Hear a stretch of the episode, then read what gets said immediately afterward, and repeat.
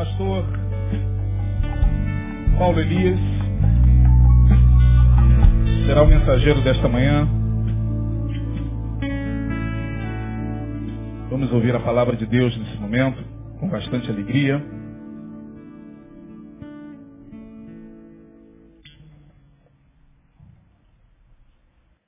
Queria ler aqui um breve relato de um testemunho de uma mulher pobre, residente de uma favela.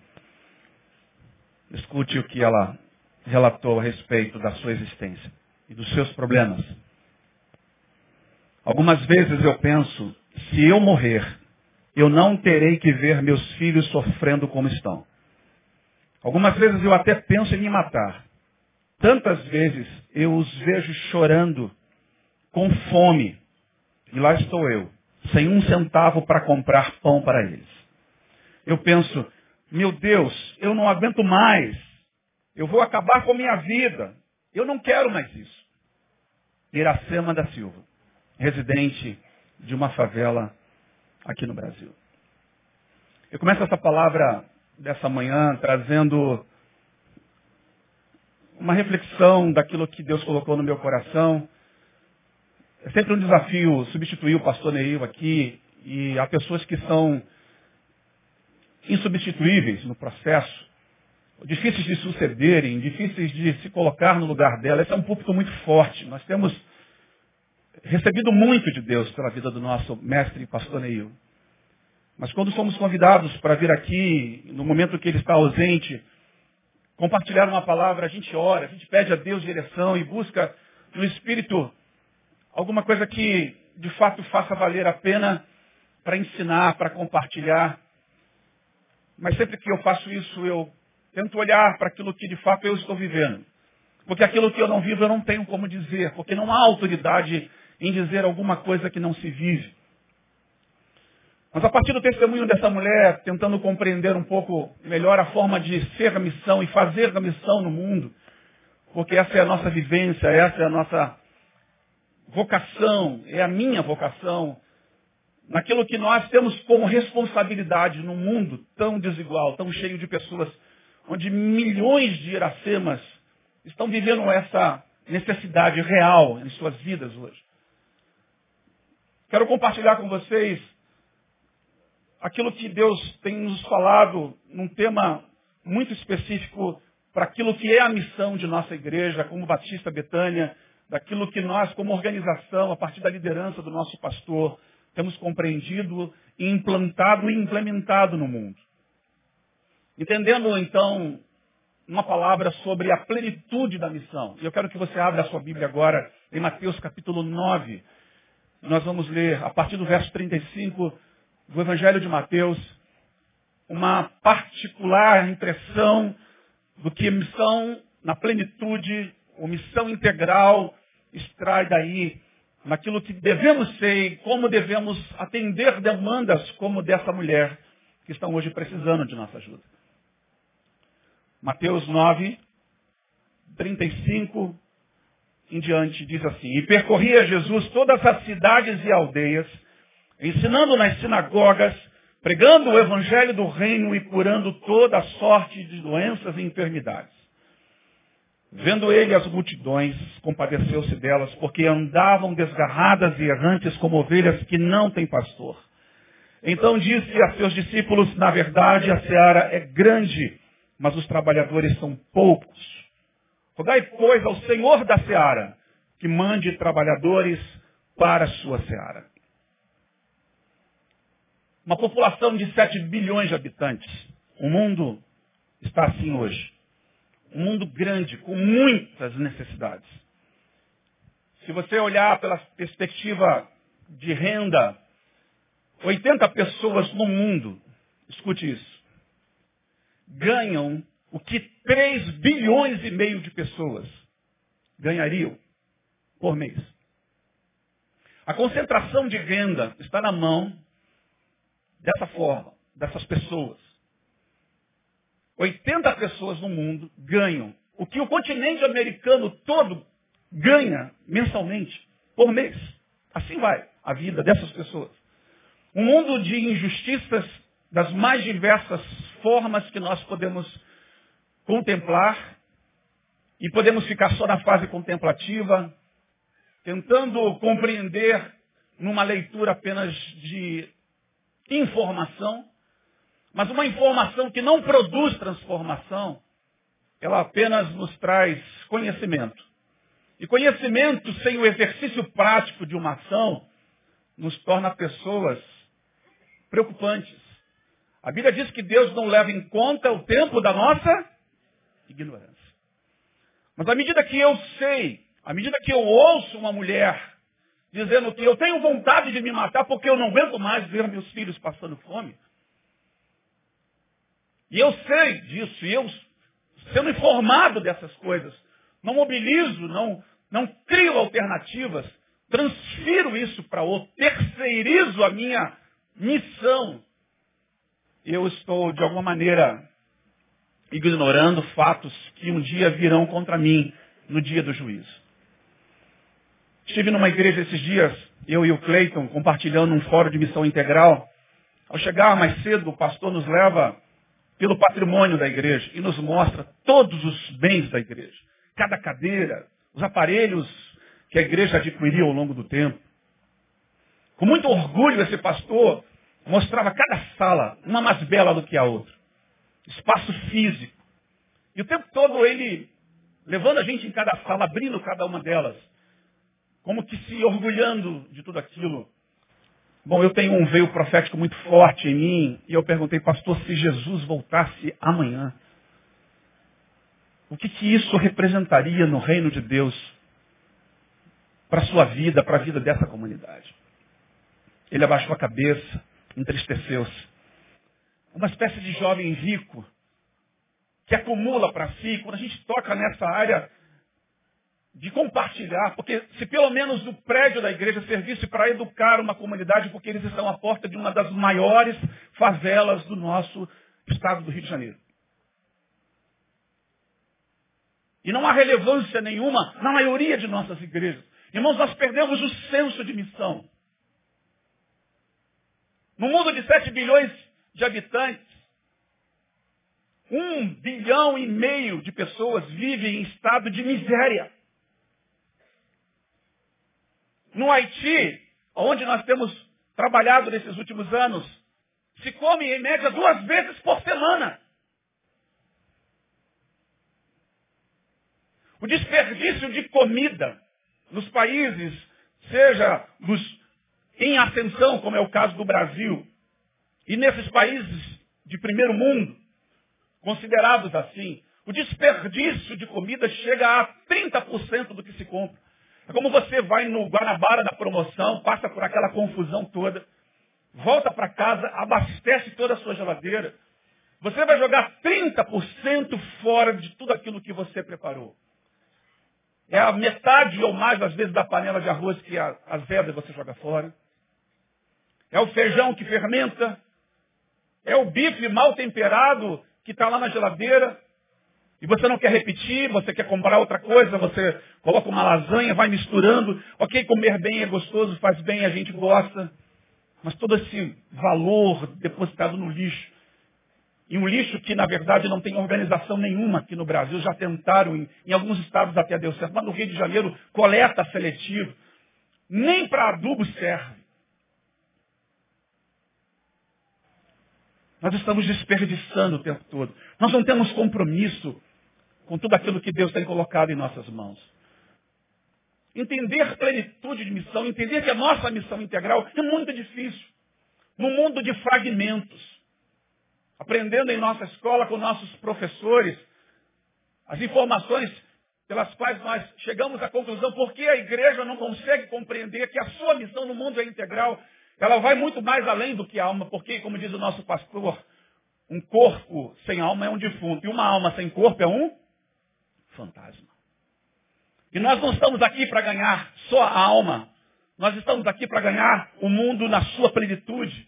E nós temos potencial para isso. E nós vamos ver isso já já. Por que, que essa missão da igreja é tão fragmentada? Por que, que os americanos e europeus que vieram para cá plantaram o evangelho, graças a Deus pela vinda deles aqui há 100, 150 anos atrás, ou muito mais do que isso?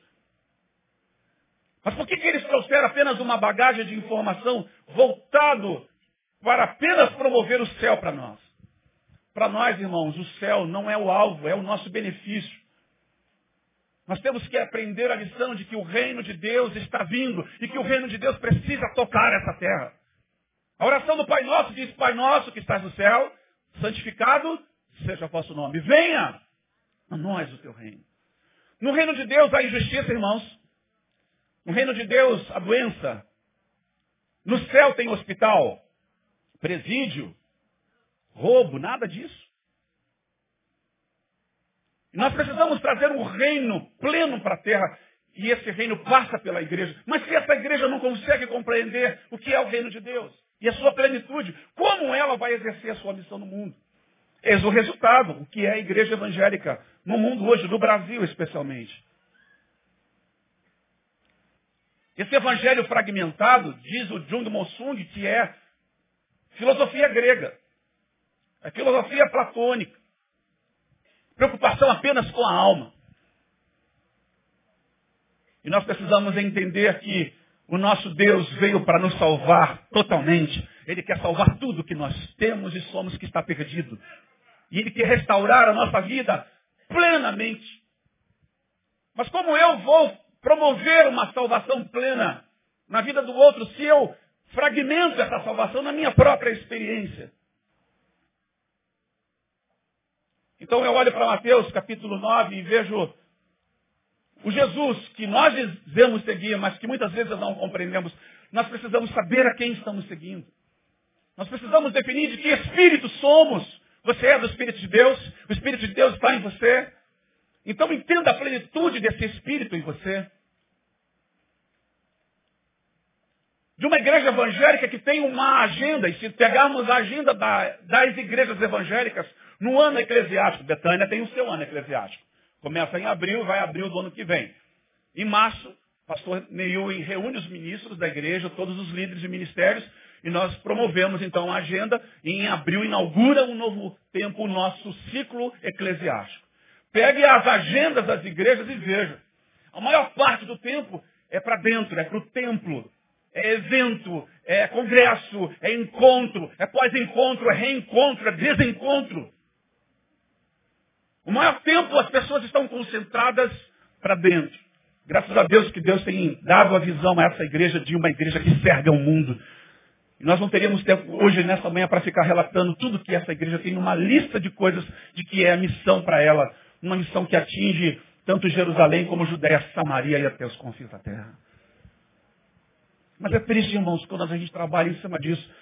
Deus tem nos levado a muitos lugares o pastor Flávio disse que eu sou vaso de missões, que Deus me usa para despertar. E tem sido assim uma experiência bem desafiadora, chamar a atenção da igreja. Parece que Deus colocou um despertador na minha mão, pastor Isaías. Um despertador que faz um barulho tão intenso que de alguma forma tem acordado alguns para a glória de Deus. E nesta manhã eu espero ser um despertador espiritual na tua vida, para que você entenda que a sua missão no mundo vai muito mais além do que essa fragmentada que deram para você. E a palavra de Deus então nos diz em Mateus capítulo 9, que percorria Jesus todas as cidades e aldeias. Tentando entender esse movimento do Cristo que se manifesta no mundo cheio de necessidades. Aqui a gente já começa a fazer um confronto voltado para essa agenda, de uma agenda que mobiliza mas que imobiliza ao mesmo tempo. Uma agenda que convoca a gente, atrai gente. E hoje os métodos são é, muito desapercebidos por alguns, mas outros que já abriram seus olhos não fazem mais. Para certas mobilizações é preciso trazer os famosos, porque se não tem gente famosa, não tem gente. É uma mobilização para a imobilização, para engessar mais ainda o processo. Primeiro pelas questões financeiras. Pagar um cantor gospel desse hoje para vir numa igreja, para atrair gente, já se gasta um dinheirão. E eles estão cada vez mais ricos, morando nos melhores apartamentos do recreio da Barra da Tijuca, com seus carrões, com seus jatinhos, porque a agenda deles está lotada. Porque é um povo que consome isso. E a palavra de Deus fala que Jesus percorria. E esse movimento, ele não é estático. Jesus, ele precisa ir a cada cidade, a cada aldeia. Ele precisa entrar em cada gueto, em cada rua, em cada viela. E ele precisa levar esse reino a todas as pessoas. A igreja precisa saber que o seu lugar no mundo é lá fora. É além desse encontro dominical ou de quarta-feira. E mais do que ser uma igreja que faça evangelismo, Paulo Capelletti diz, numa das suas mensagens, a igreja não deve estar no evangelismo. Ela deve ser a evangelidade do mundo. Ela deve ser aquela que promove o reino de Deus a partir do seu testemunho vivo. Para que as pessoas olhem para nós e perguntem, que Deus é esse que vocês servem? Quero conhecer esse Deus. Jesus percorria cidades e aldeias, dando a impressão clara de que era nos grandes centros urbanos, mas também no interior, na zona rural. Para atender tanto aqueles que abasteciam as cidades com as suas, plantações. Pessoas que davam origem a muita vida, mas que estavam sem vida na vida delas. E que precisavam de cuidados dos mais diversos, como vamos ver nessa manhã. Olhar para cada associação, para cada etnia, para os estrangeiros que estão em nossas cidades. Irmãos, nós temos recebido um sem número de estrangeiros, desde esse processo de imigração por causa das guerras, bem como, por exemplo, do Haiti, muitos haitianos estão entrando em nossas cidades. Um problema crônico para o governo resolver. Lá no Acre, cerca de 7 mil entram por mês. Gente que está tentando sobreviver. Esses dias eu estava desfrutando de um tempo com a minha família numa casa onde nós alugamos para ficar ali descansando. O telefone toca, um ex-aluno da MI me liga, pastor, por favor me ajude. Eu estou com um caso grave aqui. Um casal de haitianos veio para o Brasil. A mulher estava grávida, teve o filho, mas teve muita complicação por causa da, do parto e veio a falecer cinco meses depois que deu à luz essa criança. O pai está desesperado. Preciso de alguém que fale o crioulo, que é a língua nativa lá do Haiti.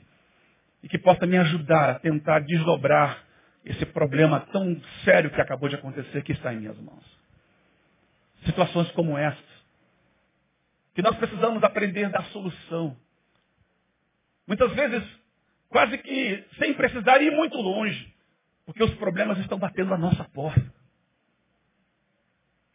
E Jesus percorria esses lugares o tempo todo, porque Jesus tinha interesse em gente. Jesus ama pessoas. Ele sabe como nós somos carentes e necessitados de muitas coisas. E ele precisava estar perto daquelas pessoas. E o que ele está dizendo para a sua igreja que diz segui-lo?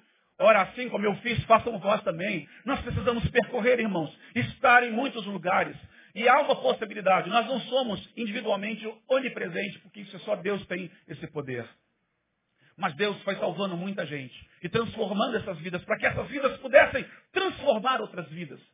E a onipresença da igreja é possível, porque com o número de evangélicos, só no Brasil hoje, 42 milhões de evangélicos, nós poderíamos estar presentes em todas as camadas sociais. Nós podíamos estar inseridos em todos os contextos de cidades, vilas, ruelas, de zonas rurais, dos múltiplos grandes centros urbanos. Até estamos. Com nossos prédios. Com nossas igrejas. E mormente nelas estão investidas altos valores. Como esse do exemplo que eu acabei de dar. Investindo às vezes milhões. Mas que não atende às demandas sociais. Quantas, quantas igrejas poderiam abrir suas portas para reforço escolar? Para consultório médico? para atender as demandas dessas pessoas. Um evangelho pleno, uma missão plena, uma missão integral, precisa contemplar todos os lugares que Deus coloca em nossas mãos. Nos tempos de Jesus, as dificuldades de transporte eram muitas. Andava-se de camelo, a pé, a cavalo, de navios. Não se tem outro conhecimento de transporte. Alguém vai sugerir alguma coisa? Tapete voador? Não, não tinha. Bom, nos nossos dias, irmãos, nós temos aviões. Nós hoje temos carros velozes. Temos estruturas mecânicas, físicas, tantas coisas descobertas pelo homem, tantas desenvolturas. O homem se desenvolveu. Mas para que e para quanto isso é aplicado na vida das pessoas? Quem deveria ter essa visão de fazer, que é a igreja, não tem. Digo, irmãos, porque não está seguindo o Cristo da palavra. Está seguindo um outro Cristo. Promovido em muitos lugares como um Cristo deturpado, com um pseudo-evangelho. Jesus vai voltar para buscar a sua igreja. Vocês vão subir, amém? Quem aqui vai subir com Jesus? Mas imagine, irmãos, o que ele está requerendo de nós nesse tempo. A gente está em todos esses lugares, a gente precisa mobilizar muita gente. Construir muitas coisas que valham a pena para exercer essa função no mundo. Deixa eu te dizer uma segunda coisa a respeito dessa missão plena. Entendendo a plenitude da missão que está em nós. O texto diz que ele percorria todas as cidades e aldeias, ensinando nas sinagogas, e pregando o evangelho do reino. Nós precisamos entender que a nossa mensagem deve ser uma mensagem plena, uma mensagem total, que abranja todas as coisas, que contemple esse ser em todas as suas necessidades. Nós somos seres bio, psíquico, espiritual. Repita comigo. Bio, psíquico, espiritual. E nessa forma de, de sermos, de existirmos. Jesus estava pregando o Evangelho para transformar esse ser na sua plenitude. E de um ensino pleno, com todas as informações necessárias. Informações são, são chaves que abrem portas para que a gente possa entrar e começar a desfrutar da vida. E quantas delas estão trancadas para o ser humano? E quando ele ensinava esse reino, ele dizia, olha, o meu reino não é desse mundo. Se não é desse mundo, é de um outro mundo. Mas pode estar dentro de você. E ele dizia que o reino está dentro de vós. O reino não é uma aparência física. Para muitas pessoas, o reino de Deus é uma estrutura. É um prédio. Os batistas se orgulham muito dos seus patrimônios. A cláusula pétrea dos batistas no estatuto médio de uma igreja batista é a defesa do seu patrimônio.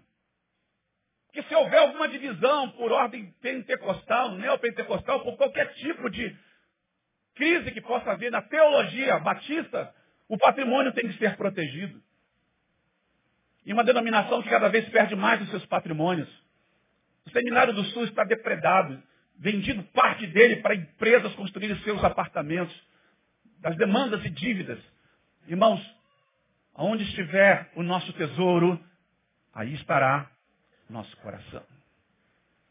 E o Evangelho precisa ser um Evangelho que trabalhe o ser, a criatura. Nós somos seres caídos e nós precisamos ser erguidos. E só há um poder capaz de fazer isso. É o poder do Evangelho. Paulo diz que o Evangelho é o poder de Deus. Esse poder transformador que regenera o homem de dentro para fora. E faz a nossa vida, de fato, brilhar como deve ser. Não é brilhar porque a gente parece que ganhou algum prêmio, uma bênção material. O perigo de estar, por exemplo, com uma chave de um carro. Eu estava ali olhando, pastor Isaías consagrando os veículos. E a pergunta que fica é, irmãos, vocês que estão aqui consagrando seus carros, para que é que você tem um carro na sua mão? Ele ensinava sobre a estrutura do reino. A estrutura do reino, é preciso lembrar isso. Para o caminho da salvação, a palavra de Deus diz que o caminho é estreito. Poucos passarão por ele. Porque o caminho estreito, diferente do caminho largo que conduz à perdição, veja o que é a igreja. A igreja hoje promove facilidades o tempo todo. São reuniões após reuniões promovendo bênçãos o tempo todo na vida das pessoas. Todo mundo quer ser abençoado. Mas se a bênção para em mim, eu não consigo ver a dimensão do que o Evangelho causou na minha vida. E esse ensino total era abrangente. Contemplava tudo e a todos. Mostrando os nossos direitos e nossos deveres. Mostrando nossas responsabilidades com o reino. Nosso compromisso com o Cristo do reino. Todo reino tem um rei. E no reino de Deus, o rei é Jesus. Amém? Mas olha como a igreja trata o reino de Deus e a pessoa do Senhor Jesus como seu rei. Na Inglaterra, onde existe um reinado, e a Elizabeth é a sua rainha, há muito tempo, uma rainha que bateu o recorde de permanência no reinado. Você vai à Inglaterra e você vê lá o palácio, e você vê todas aquelas suntuosidades do império. Mas ela é uma mera figura ilustrativa. Porque quem manda na Inglaterra é o primeiro-ministro. O poder político e econômico está na mão dele do parlamento. A rainha está lá. O povo a admira. O povo comemora quando o seu neto ganha um filho, quando eles se casam. Também faz crítica, porque, porque os paparazzi foram os responsáveis, por exemplo, pela morte de Diana. Já foi comprovado isso. De estar atrás da princesa que havia se separado, porque esse glamour chama a atenção, vende, os tabloides ingleses vendem muitas dessas informações. Mas é um reino cuja rainha não tem o poder que deveria ter. É muito como a igreja compartilha reino a partir de, do que ela crê, do que ela vive, de como ela planeja, de como ela age, de como ela é missão no mundo. Porque ela não consegue entender que o rei é quem manda e Jesus é o rei da nossa vida, ou pelo menos deveria ser. E no reino de Deus, é importante lembrar que os pobres, os oprimidos, eles são prioridades. A igreja deturpa tudo isso. Vamos voltar um pouquinho a essa ideia de, de culto. Se nós abrirmos em Isaías capítulo 1, a nossa Bíblia, você vai ver Deus dizendo, quem foi que vos requereu pisar nos meus átrios? Quem foi que disse para você que eu estou feliz com esse louvorzão que está sendo dedicado a mim? Quando vocês levantam suas mãos, eu só vejo sangue. O salmista vai dizer que quem poderá subir ao monte do Senhor? Aquele que tem mãos limpas coração puro.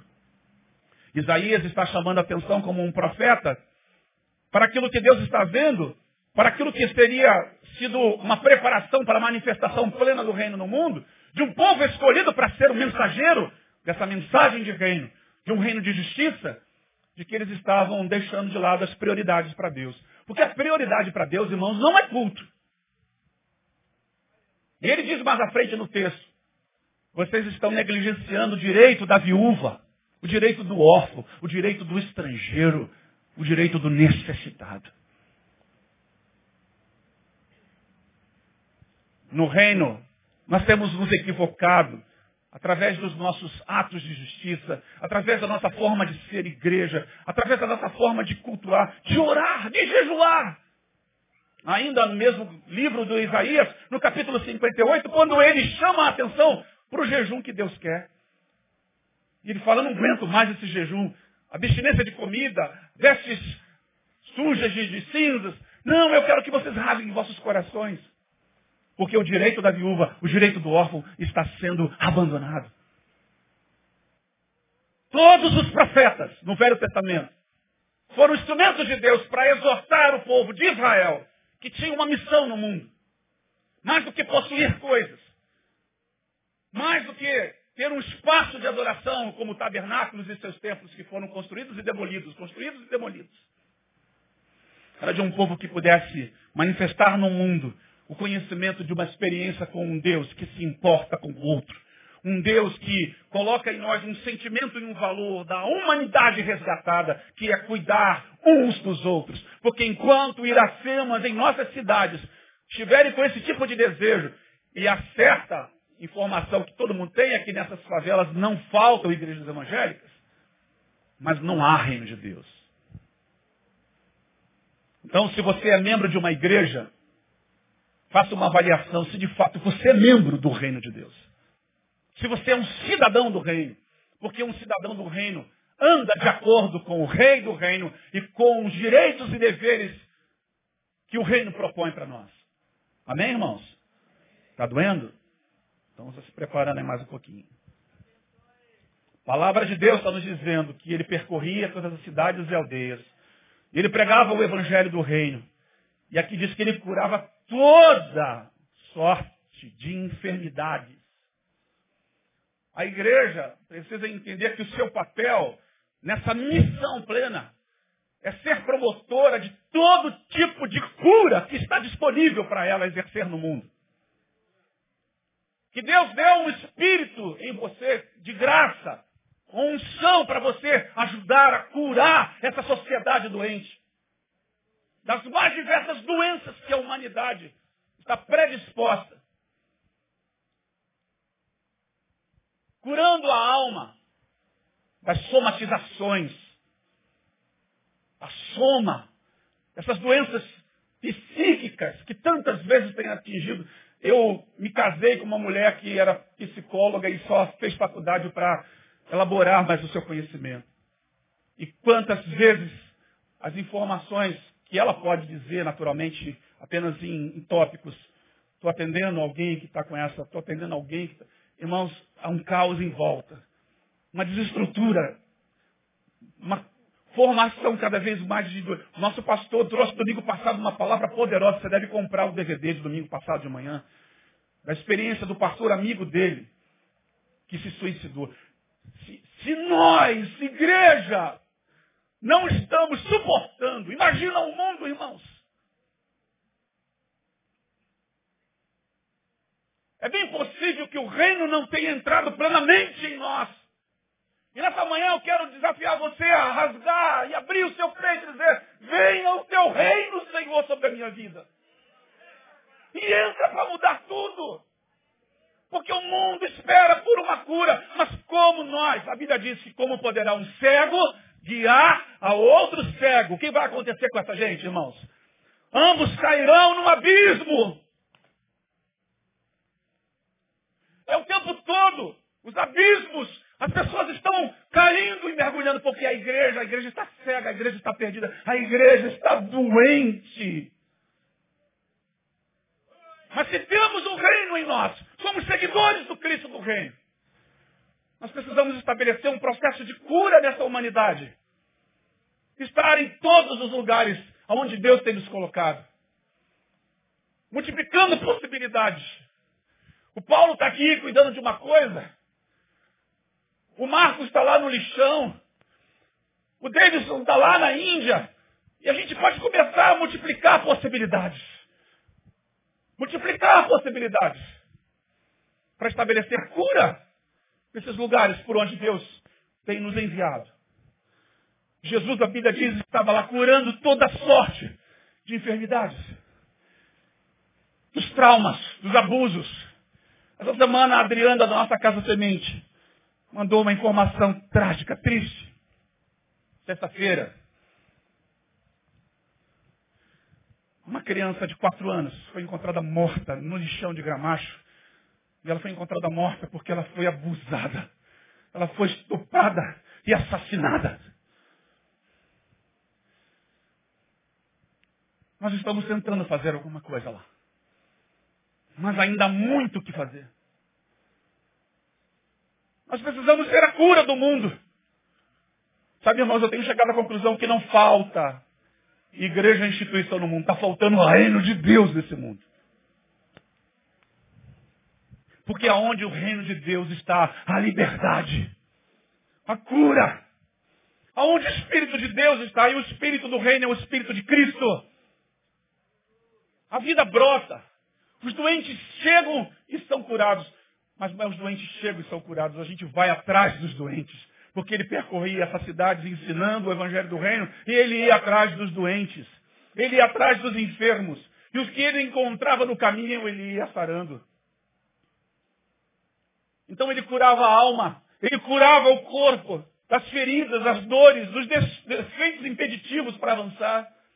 Imagina um cego como Bartimeu, um mendigo. Cego, sem possibilidade de trabalhar. Hoje alguns cegos têm recursos, conseguem estudar numa escola onde tem ensinos específicos para eles.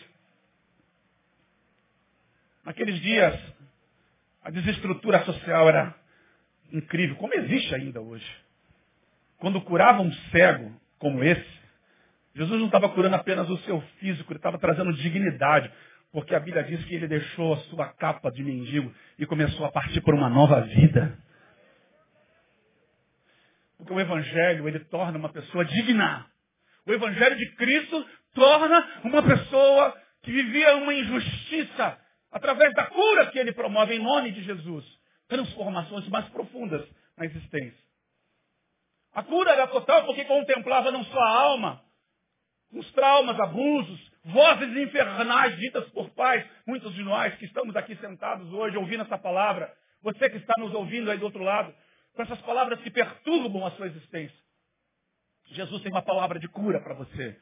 Porque o seu pai pode ter dito que você é um maldito, mas Jesus diz que você é um bendito, porque você foi criado à imagem e semelhança dele, para a glória dele. Não há enfermidade que Jesus não possa transformar e curar. Ele é Senhor do corpo numa oração de ousadia, de unção, dizer corpo, obedeça a voz do seu Criador e poder ver ossos sendo restaurados, ver memórias sendo curadas, porque as lembranças não vão doer mais, porque quando a cura vem na memória, a lembrança continua, todavia sem dor. Ele curava também os espíritos. Essas pessoas estavam aprisionadas por entidades. Em vários momentos os evangelistas vão mencionar esse movimento do Cristo, seja na sinagoga, seja das cidades por onde ele passa. Lucas 8 vai dizer que havia mulheres que seguiam a Jesus, entre elas estava Maria Madalena, cuja vida estava sobrecarregada de muitos espíritos malignos. Jesus expulsou esses demônios do espírito dessa mulher, bem como do Gadareno e de tantas outras pessoas. Ele vem curar o nosso espírito. Ele vem fazer aquilo que o salmista ensina na sua oração. Cria em mim, ó Deus, um espírito reto diante de ti. Uma restauração da comunhão. Porque a comunhão com Deus pode até tocar no corpo, pode mexer com a nossa alma, mas é no espírito que nós temos a compreensão de quem Deus é e do que Ele quer fazer em nossas vidas. E o reino de Deus vem para estabelecer essas coisas. Portanto, se você tem vivido um evangelho que, primeiro, na sua vida essas coisas não têm atingido os níveis necessários, e se na missão que você exerce no mundo, você não é um promotor dessa graça, um promotor dessa cura, um promotor dessa libertação, dessa humanidade doente. E quando a gente pensa em doenças, nos países mais pobres, as doenças se proliferam ainda mais. Não estou dizendo que o dinheiro cura certas coisas, mas é muito mais fácil para um rico fazer uma cirurgia. Os ricos, irmãos, eles são tão abusados. Nos Estados Unidos hoje existem 10, mais de 10 mil pessoas na fila de espera para certos tipos de transplante. O que, que eles fazem? Eles vão para a Índia, vão para países pobres, lá na Índia, no nosso trabalho com os Dalits. Muitos deles chegam lá, pegam uma criança e dizem que vão levar para a adoção. Chegam no caminho, levam uma clínica clandestina. De lá, cortam essas crianças, tiram os órgãos. Seus filhos estão sentados numa outra mesa de cirurgia, seus órgãos são ali colocados. A desgraça humana se intensifica na pobreza. E nós precisamos ter um olhar para o pobre. Os ricos merecem ouvir o Evangelho. Mas a Bíblia diz que é muito difícil um rico entrar no reino de Deus. A unção que estava sobre Cristo em Lucas 4 diz, e ele me ungiu para pregar boas novas aos quebrantados de coração, libertar os cativos e oprimidos, dar vista aos cegos, apregoar o ano aceitável do Senhor, que é o jubileu, um tempo de restauração. O jubileu em Levíticos, meus alunos da escola estudam esse texto, normalmente numa das matérias para gente. E eles vão entender que quando Deus plantou a ideia do ano do jubileu, os 50 anos depois que a terra estava sendo trabalhada, escravos estavam ali servindo, chegava o ano de parar tudo e de restituir vida a esses escravos especialmente. E não era tipo como fez a, a nossa querida princesa Isabel, que deu a lei que libertou os escravos do Brasil, mas que os abandonou o seu legado de desesperança, sem muita informação, sem recursos. E o texto é muito claro e diz, animais deveriam ser dados, terras deveriam ser compartilhadas, recursos para que a nova vida pudesse brotar a partir de um tempo de libertação. E quando ele diz o ano aceitável do Senhor chegou, ele está dizendo, é tempo de trazer uma justiça no mundo. Para que aqueles que têm recebido tanto possam compartilhar com aqueles que não têm. Irmãos, a sua prosperidade deve ser a prosperidade no coração de Deus acima de tudo. Para dar vida a essas pessoas. Voltando lá na Índia, nosso trabalho entre os Dalits, o desafio é tão grande porque o governo é injusto. O sistema de castas é impeditivo. Os Dalits não têm direito a nada. A estudar, a saúde. E o que, nós temos feito lá? Dando prioridade à construção de escolas, de hospital, para dar dignidade a essas pessoas. Acho que a igreja precisava parar de construir templo. Daqui para frente a igreja deveria construir a clínica, era a escola, porque o governo não vai atender isso, irmão. Ele pode ter um. Vai vir a eleição, está chegando. Vocês vão ouvir os políticos oferecendo aí vários planos de governo. Vamos construir escola, nós vamos construir os hospitais, nós vamos construir tudo. O que eles nunca conseguem fazer. E a igreja deveria ser esse papel no mundo. E digo, a igreja é rica. O Correio Brasiliense, já mencionado aqui algumas vezes, fez uma pesquisa e diagnosticou que 63 milhões são arrecadados por dia dentro da igreja evangélica. 21 bilhões de reais por ano. A missão deve ser plena, irmãos. Porque Jesus diz a palavra de Deus, vendo ele, o texto continua dizendo, as multidões. Jesus não olha apenas uma pessoa. Jesus não é seletivo no sentido de alcançar vidas. A palavra diz que ele é seletivo no sentido de escolher aqueles que vão lhe servir. Ele diz, se não foste vós que escolhestes a mim, fui eu que vos escolhi a vós, para que vades e deis fruto. E o vosso fruto permaneça. Mas no que diz respeito à salvação, aqui o Evangelho atinge os seus objetivos. A palavra do Senhor diz em João 3,16, porque Deus amou o mundo de tal maneira que deu o seu Filho, para que todo aquele que nele crê não pereça, mas tenha a vida eterna. É uma mensagem que alcança a todas as pessoas. A mensagem da igreja deve ser assim, uma mensagem plena, no sentido de alcançar a tudo e a todos. Contemplar e ver a multidão. O que você vê? Veja que coisa interessante. Se fôssemos olhar para o corpo de Cristo, enquanto ele percorre, ele é pé, ou pés.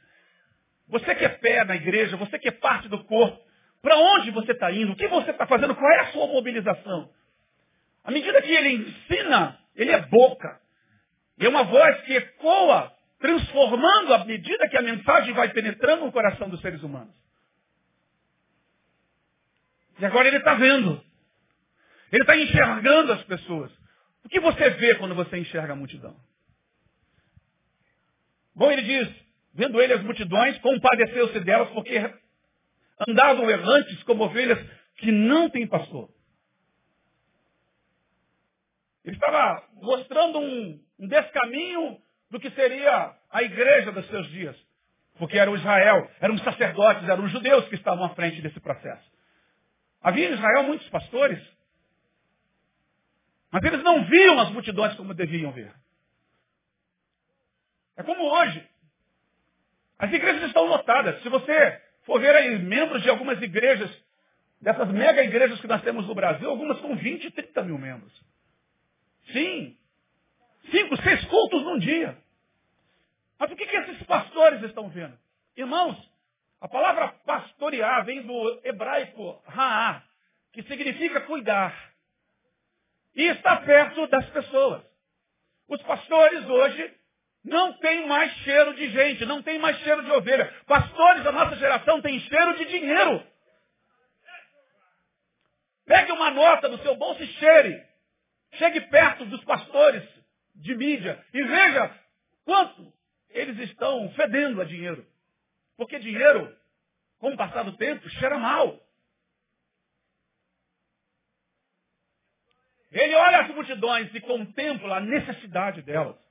Ele vê a tudo e a todos. Ele é capaz de olhar para essa multidão que está aqui assentada, a multidão que assiste lá do outro lado da TV, no computador, e individualmente sondar cada coração, cada indivíduo. Hoje nós estamos vivendo um tempo de números, gabar-se dos números que possui, como se fossem propriedades nossas. A igreja não são dos pastores, nós somos auxiliares do pastor maior que é Jesus. E temos que cuidar com zelo, com carinho, com sabedoria de cada membro do corpo. Vendo ele as multidões, compadeceu-se delas. Ele sentiu amor, carinho por essas pessoas. O que você sente quando você vê as pessoas? Você ainda chora quando você vê notícia como essa? Alguém postou na internet, o pastor Neil falou que quarta-feira, do policial que encontraram morto, queimado aqui em Costa Barros. E foi publicado que essa notícia não constrangeu a sociedade. E aparece o corpo do policial queimado. Chocante. E como ele morre? Ele morre com a mão assim. E eu olhei exatamente para essa cena porque foi muito impactante. Estava perto da hora do meu almoço. Eu confesso que estava lá no meu Face. Eu olhei e falei, meu Deus. E eu pensei a dor que esse moço sentiu. E ele não era só policial, ele estava fazendo teologia. Um servo de Deus. Você sente dor quando você vê as pessoas. Quando você olha essas multidões que caminham e trilham caminhos perigosos. Você sente dor quando você vê um traficante armado, você sente ódio, vontade de vê-lo morto. Na nossa última ida ao lixão de Gramacho, a Adriana nos levou a passar por algumas casas e vermos algumas necessidades. Assim que saímos do, da casa semente, ela pediu para que aguardássemos. Do lado de fora, os traficantes estavam todos ali, vendendo suas drogas, com seus fuzis, suas pistolas. E ela foi lá avisar, está saindo uma galera grande, tínhamos mais de 200 pessoas conosco lá. Eles vão rodar aqui a comunidade, tudo bem, tudo bem. Pastor, pode vir, traz o pessoal. Eu saí e ela pediu que orássemos por eles. Eles estavam pedindo que orassem por eles. Como é que você ora para um traficante? Como é que você né, pede a Deus pela vida desse moço? Eu confesso que eu entrei num processo de confronto comigo mesmo. Porque na minha humanidade, meu desejo era que chegasse ali a polícia e prendesse todo mundo. Mas eu me lembrei de uma coisa e o Espírito trouxe ao meu coração um sentimento. E a palavra que veio foi perdão. Eu olhei para aqueles moços, olhei nos olhos deles. Não se deve muito encarar essa gente, porque há um poder nas mãos deles. Né? Mas eu não estava na minha autoridade, porque o Paulo estava morrendo de medo. Mas eu olhei para quem estava em mim, que era maior do que tudo aquilo. E olhei nos olhos deles e disse para cada um deles, olhando um após o outro, nos olhos, eu quero pedir perdão em nome dessa igreja evangélica que tem explorado a fé de vocês. Porque muitos desses meninos, irmãos, ouvem um evangelho que não é esse que vos estou pregando, que é o evangelho de prosperidade. E pior, que unge suas armas. Pastores ungindo armas de traficante, ungindo órgãos vitais para que nos tiroteios eles sobrevivam. É óbvio que eu não quero ver a morte de ninguém. Mas ser promotor de um tipo de oração como essa desconecta-nos da verdade. Porque o Evangelho é um Evangelho de confronto. Que confronta o nosso pecado. Que confronta quem nós somos. Porque Deus nos ama, mas Ele não suporta os nossos erros. Ele sabe por que isso. Porque os nossos erros nos conduzirão à perdição. Ao distanciamento da comunhão plena com Ele. Jesus contempla as multidões. Eles me olhavam assustados. Teve um que abriu os olhos desse tamanho, como quem dizer, eu nunca ouvi isso na minha vida.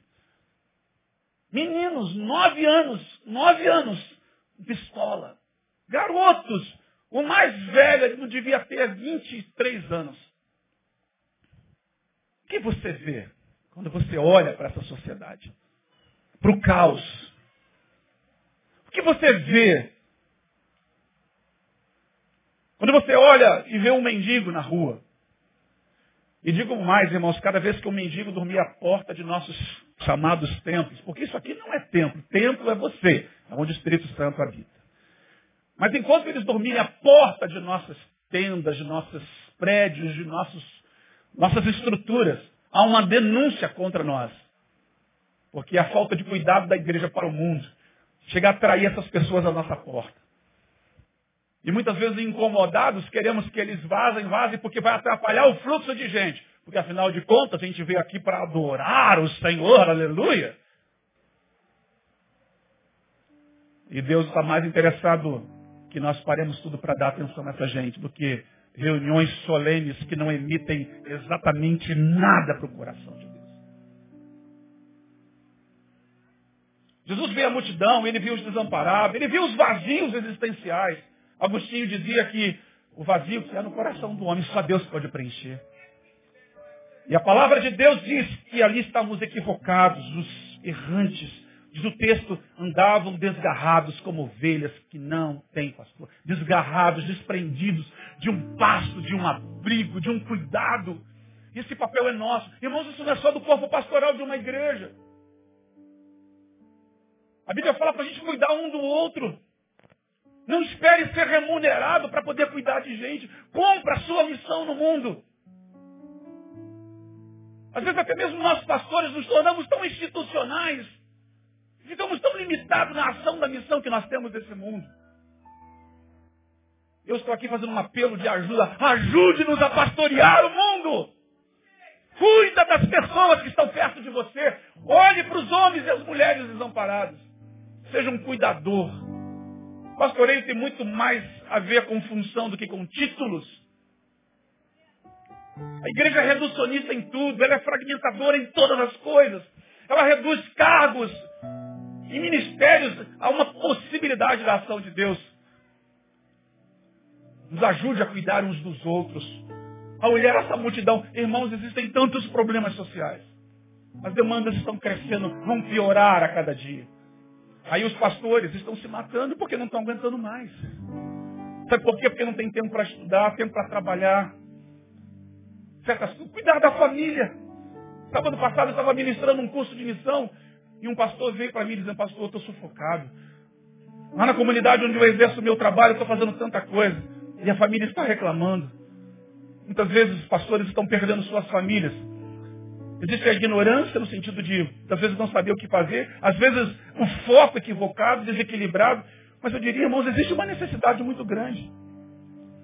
Porque o texto segue dizendo para a gente terminando que essa missão plena chama a atenção para uma ajuda total do povo, e é nisso que eu já estou falando.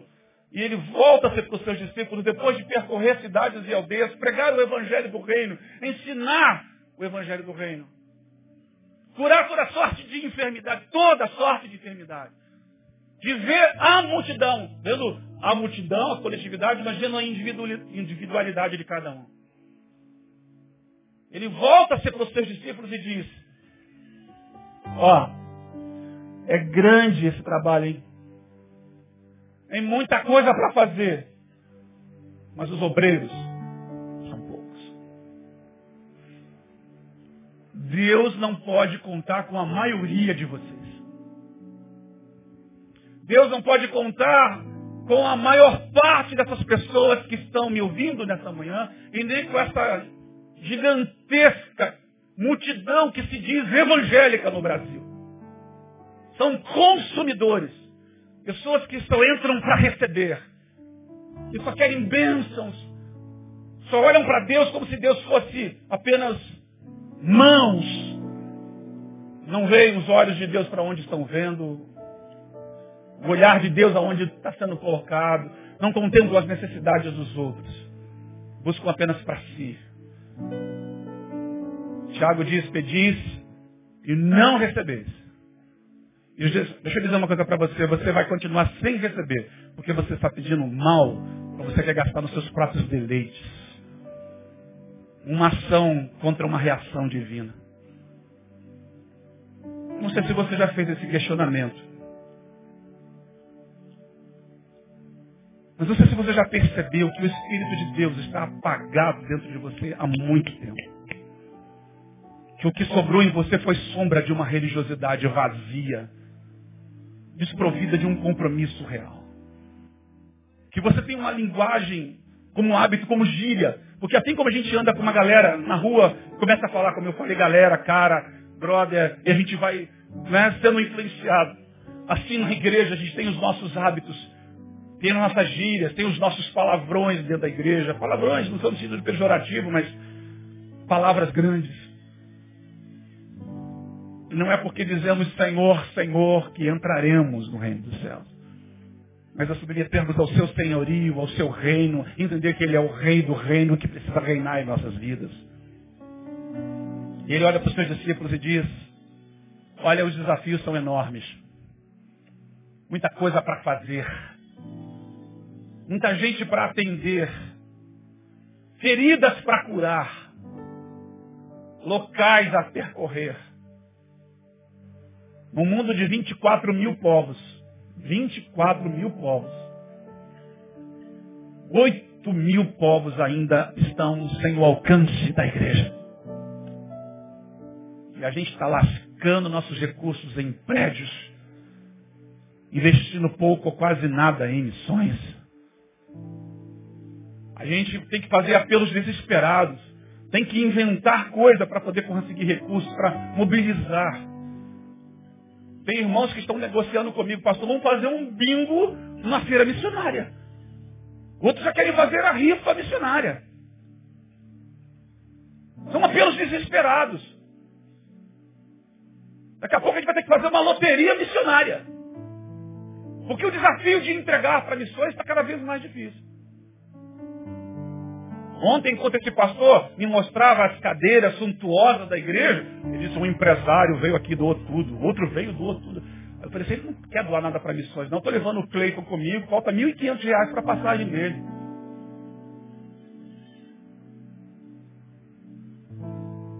Porque sabe o que acontece com a igreja? A igreja quer tocar nas coisas. Ela quer ver a mesinha, ela quer ver a caixinha, ela quer ver o microfone, ela quer ver a câmera, ela quer ver a caixa de som, ela quer ver o banco, ela quer sentir o ar. É uma igreja que é Tomé, quer ver, mas precisa ver para crer.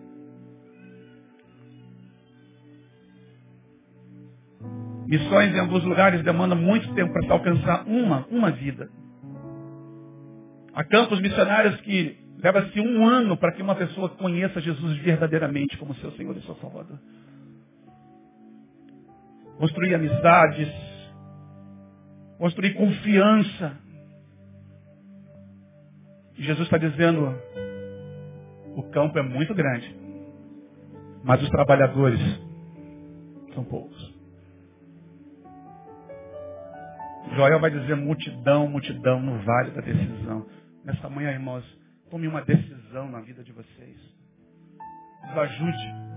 E ele termina dizendo, é interessante que ele vai dizer assim, eu vou orar e vou mandar obreiros para essa seara. Ele diz aos seus discípulos, rogai, pois, ao Senhor da seara que envie trabalhadores para essa seara. Há muito por fazer. Aí volta e meia eu venho aqui e oro, Senhor, não tem outra palavra para me dar, não. Eu, deixa eu falar sobre casais. Deixa eu falar sobre sentimento. Deixa eu falar sobre relacionamento. Aí o Espírito, não, não, não, quem manda sou eu e você vai falar porque eu estou incomodado. A minha igreja ainda dorme, há pouco servindo no nível que eu gostaria. Aí de vez em quando vem um nos procurar, pastor, estou há 30 anos na igreja. Sempre sentei e fiquei lá na minha. Quanto tempo perdido, irmãos. E a vida está passando assim, ó, rápido. Eu tenho um pai com 73 anos. Ele está com Alzheimer. Meu pai hoje vegeta praticamente. Ele até anda, come. Responde a pouquíssimas perguntas. A gente olha para ele, nos olhos dele diz, pai, sabe quem sou eu? Aí ele demora um tempão. Aí ele vai e diz, Paulinho. Aí aquela sensação de, ele não me reconhece. Quem é ela, pai? Aí ele demora, olha para ela. Ana Cláudia. Aí você pergunta para ele, pai, e o Vasco? O Vasco morreu. Essa é uma consciência que ele ainda tem. Eu não ouso perguntar pelo Flamengo porque ele vai dar a mesma resposta. Né? Mas olha para o meu pai. Com 17 anos conheceu Jesus como seu Salvador. Ficou 5, 6 anos na igreja. Começou a ver os defeitos dos pastores. Defeito do cantineiro da, da cantina. Porque o Mauro também tem defeito, viu? Aí começou a se decepcionar com o comportamento de irmão tal. Começou a, enfim, querer se distanciar e foi. Isso ficou 10 anos, 10 anos. Meu pai não mergulhou no mundão. Eu, quando me entendi como gente, vi um homem honesto, caseiro, voltado para a esposa, para os filhos. Eu devo uma infância maravilhosa da forma como meu pai me criou. Depois de dez anos, ele reconheceu que estava longe dos caminhos do Senhor, se voltou. Foi consagrado a diácono, tempo depois fez seminário e se tornou um pastor. Mas hoje ele não pode mais pastorear. Há quase quatro anos, jubilado pela igreja que ele era pastor, assumiu alguém no lugar dele. Irmãos, nós vamos passar. Mas enquanto estivermos aqui, que deixemos marcas de uma história transformadora, de um evangelho que dizemos estar dentro de nós. Servindo as comunidades e atendendo as demandas das pessoas. Para de se preocupar só com seus problemas, irmão. Tanto talento enterrado, tanta coisa subjugada, Tanta falta de criatividade para o reino. Criativos para tantas coisas. Use seu empreendimento a favor do reino. Coloque seus conhecimentos a favor do exercício da missão que você tem no mundo. Viva uma missão plena. Vá em todos os lugares aonde Deus te mandar. Como pastor e como diretor de uma escola, eu estou criando um processo multiplicador de uma escola que vai treinando gente. E para cada 40, 50 alunos por turma que eu treino, 10, 15 no máximo, vão com força. O resto, irmãos, terminam dizendo, ah, eu amo missões. Mas as suas ações não coadunam com de fato aquilo que eles disseram ser. Eu digo sempre para eles, Deus não leva em conta o tempo da sua ignorância, mas agora você já sabe o que fazer. Eu termino essa palavra lembrando algo que para mim é o coração dessa mensagem. É a compaixão. Vendo ele as multidões compadeceu-se delas. Onde foi que você perdeu o seu primeiro amor? Por Deus e pelas pessoas. Quando a gente se converte, e a gente estava na cantina esses dias conversando sobre isso, eu e o pastor Isaías, ele estava ouvindo uma música, e ele viajou, foi lá atrás, e a música resgatou algo no coração dele, e a gente começou a falar sobre o primeiro amor. Esse primeiro amor que a gente ficava fervendo de paixão pelo Senhor, fervendo de pregar essa boa nova, porque quando a gente ganha uma coisa muito boa, que a gente mais quer é falar com gente que a gente quer bem, nossos parentes, nossos amigos, nossos colegas de trabalho. Mas até isso você já perdeu. Vendo as multidões, compadeça-se delas. Eu sempre oro a Deus para não tirar isso do meu coração. Porque as estruturas, irmãos, elas, elas me frustram. Já trabalhei com várias organizações missionárias. Os bastidores são, são difíceis, são seres humanos que estão ali. As vaidades institucionais, as vaidades pessoais.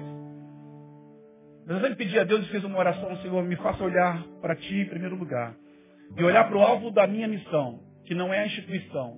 Eu não sou um promotor de instituição, sou promotor de vida na vida das pessoas. Senhor, me faz continuar olhando para as Iracemas e ouvindo o clamor delas e que isso ecoe dentro de mim, com a dor que o Senhor sentiria por ela. E me ajude a ajudá-la e levar gente mobilizada a fazer essa transformação no mundo. Que Deus abençoe a sua vida e que você viva plenamente toda a missão de Deus. Assim como Mateus 28 diz, todo poder e autoridade me foi dado no céu e na terra. Então você tem todo o poder em Deus para cumprir uma missão no mundo. Aleluia! A palavra de Deus diz ainda em Mateus, versículo 19, Ide por todo o mundo, é por todos os lugares, por todas as cidades e aldeias dessa terra. Aonde houver gente, a igreja tem que estar presente. Amém? Glória a Deus. E ele diz, eu estarei convosco todos os dias, até a consumação dos séculos. Amém, amém e amém. Que Deus nos abençoe.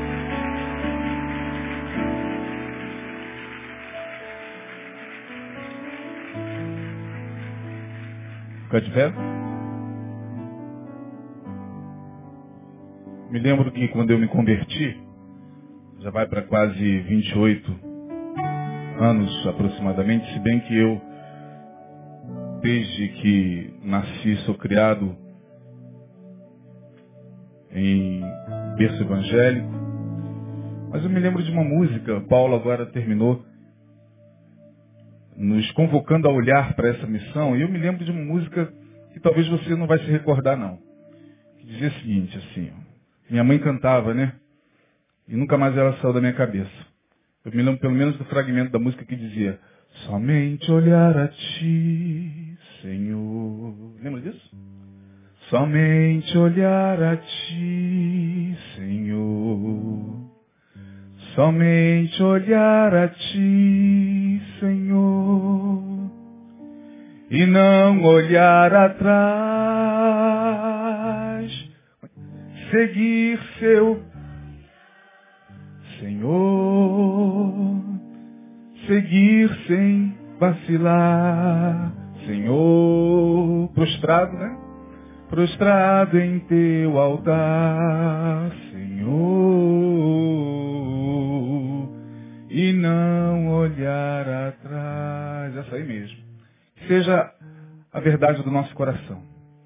O Espírito Santo possa nos despertar com essa palavra e possa fazer gerar no nosso coração aquilo que a gente entende que foi tolhido, foi apagado, foi sufocado. Curve sua cabeça.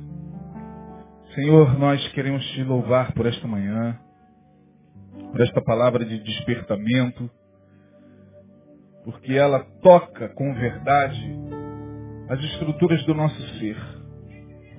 Nós olhamos para dentro de nós e vemos o quanto nós nos distanciamos de fato daquilo que primordialmente era a nossa maior aspiração. Nós queremos confessar nesta manhã e te pedir perdão porque, por vezes, sem que nos apercebamos, vamos nos tornando tão petrificados, tão, tão mecânicos, tão profissionais,